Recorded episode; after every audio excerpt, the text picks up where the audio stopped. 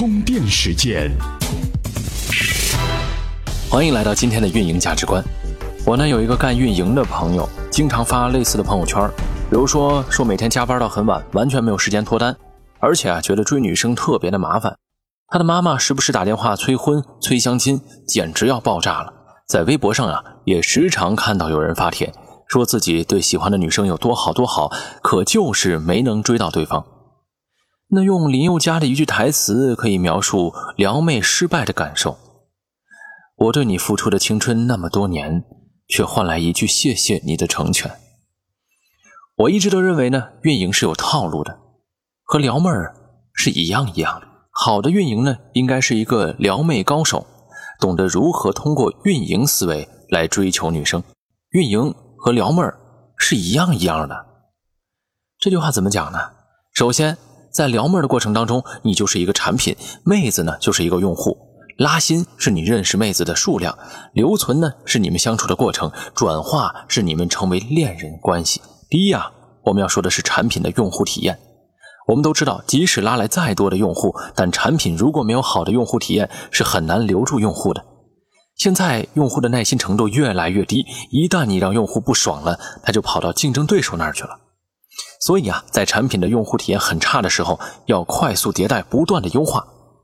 我一直坚信，你首先呢要有良心的用户体验，至少让妹子觉得你还不错。当你不够好的时候，所有的撩妹技巧都是白搭。有句鸡汤是这样讲的。当你足够优秀的时候，才能够遇到对的人。那知乎上呢，有人问为什么有的人没有恋爱需求，底下呢有一个获得高赞的答案，是这么说的：他说呢，不是对恋爱没有需求，相反，而是对恋爱有着高质量的要求。接下来呢，我们要说的是精准的拉新渠道，在产品同质化严重的互联网赛道，要从中脱颖而出，就要依靠运营发力。再好的产品。没有运营也没人知道啊！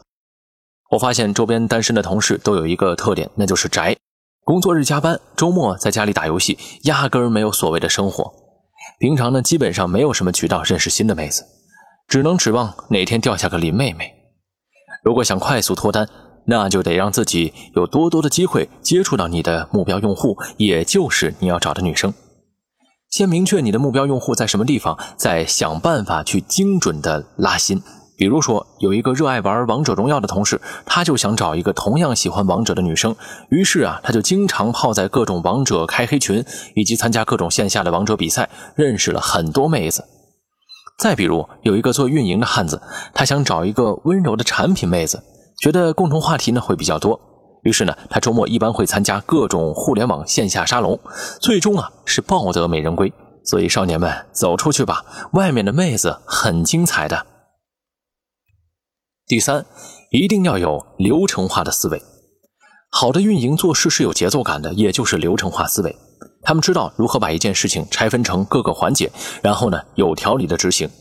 以活动举办的流程分别是活动宣传、用户报名、活动开始、活动执行、活动结束、活动反馈这几个步骤，按照流程有序的进行。追妹子也要有流程化的思维。从刚认识到普通朋友，然后是好朋友，接着是暧昧期，再到相恋，每个时期呢都要学会克制，千万不要在不适合的时间做对的事。在彼此只是普通好友阶段的时候，突然的告白被拒绝的概率非常高，尽量别轻易尝试。就好像啊，我们玩一款新的游戏，你还没有让我感受到爽，就设置了强制付费点，不然没法通关，那我只能弃游了。第四啊。一定要超出用户的预期。我们总说好的产品要达到用户的基本预期，并且努力超出用户的预期。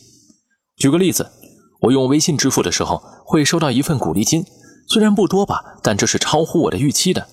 再比如说，我生日当天，网易云音乐会为我推送生日祝福的歌曲，简直被撩到了。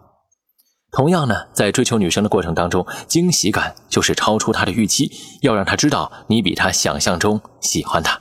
当然，你也要管理她对你的预期，别让女生的预期太高，然后很容易失望。这也就解释了有些女生呢，一开始觉得对方挺好的，预期很高，后来呢没在一起，是发现他没有想象中好。有些女生呢，是一开始觉得对方不好，不抱什么希望，后来呢却在一起了，是因为相处后觉得对方还不错。那说到了超出用户预期这一点呢，我就想到了《运营之光》的作者黄有灿的这样一段话，要分享给各位。让我们一起来认识一下运营到底有多大的魔力呢？充电语录：互联网行业当中举足轻重的职能，或者是叫做工作方法，它的名字叫做运营，或者是互联网运营。它呢，是我认为啊，在未来商业世界当中会非常值钱的一项能力。在很多行业里面，过去其实我们都是必须要高度依赖于渠道的。就好比一部电影，如果你拍出来了，但是院线不给你排片的话，可能天然就决定了你的电影票房不可能太高。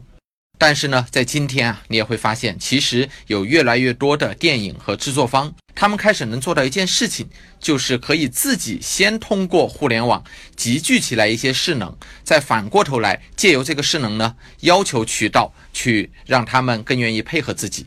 比如说，典型我们耳熟能详的《大圣归来》这样一部电影啊，刚刚上映的时候，院线给到的排片数量是非常非常少的。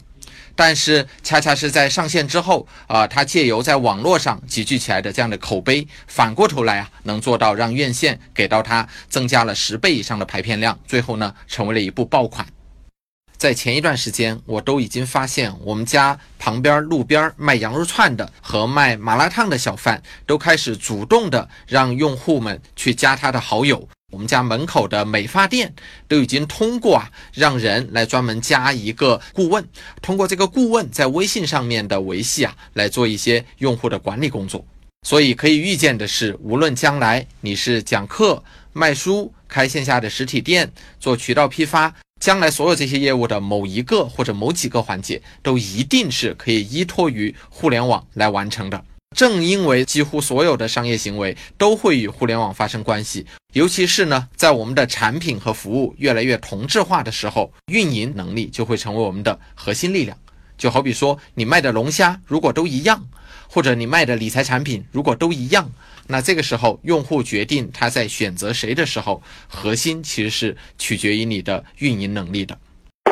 这里是充电时间，以声音为介质的学院派资讯服务。